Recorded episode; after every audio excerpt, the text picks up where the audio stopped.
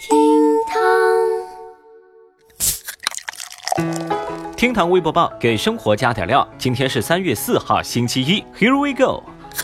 微博一百一十三万人关注，周末补觉害处比熬夜更大。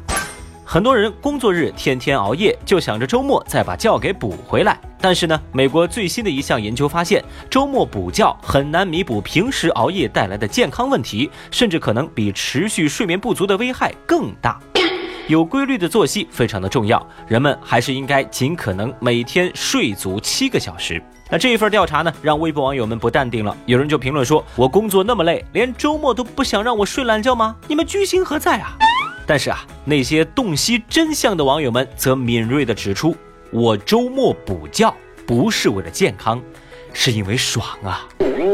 小雨觉得呀，这条消息啊，简直成功的让我们从心安理得的补觉变成了提心吊胆的补觉啊！最重要的是啊，我赖床补觉仅仅是为了心安理得的熬夜而已。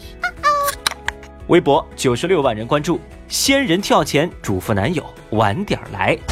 在今年一月，男子古某网约女子开房，两人发生关系之后，这位女子的男友持刀抢走了古某两千三百块。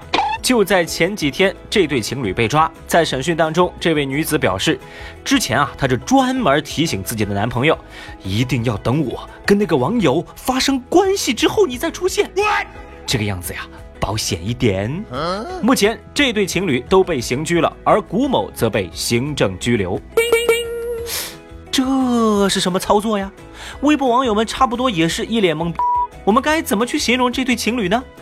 呃，敬业的仙人跳，舍不得媳妇儿套不住流氓。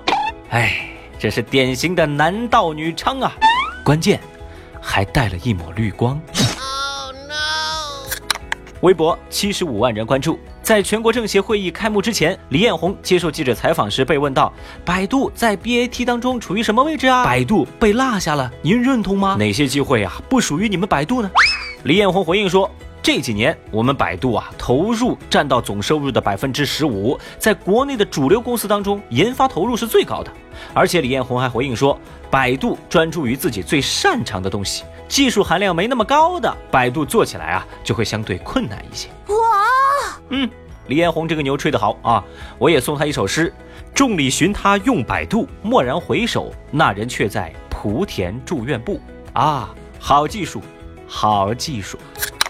微博四十二万人关注，高校现化学主题咖啡厅。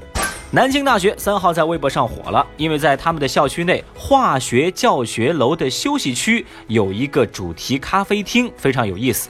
这是一位校友捐赠的化学主题咖啡厅，在这儿啊有一个很特别的活动，那就是诺贝尔奖得主以及两院院士可以在这里免费饮用任何的饮品，在期刊发表论文的可以来免费喝一杯。据说呀，每周都有同学来领咖啡哦。哦哟，学霸的世界呢，我等学渣还是看看就好。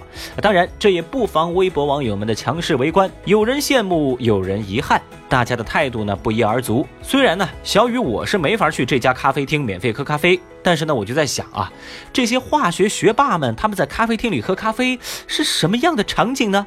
难道是你好，给我来一杯碳酸氢钠加 H2O，少放点氯化钠？三月三号，全国两会启幕。接下来是微博舆论场的两会声音。全国政协委员巩汉林表示，演艺界也应该针对流量造假、收视造假的明星做征信记录，这能使得演艺界的艺人和公司更加守诚信。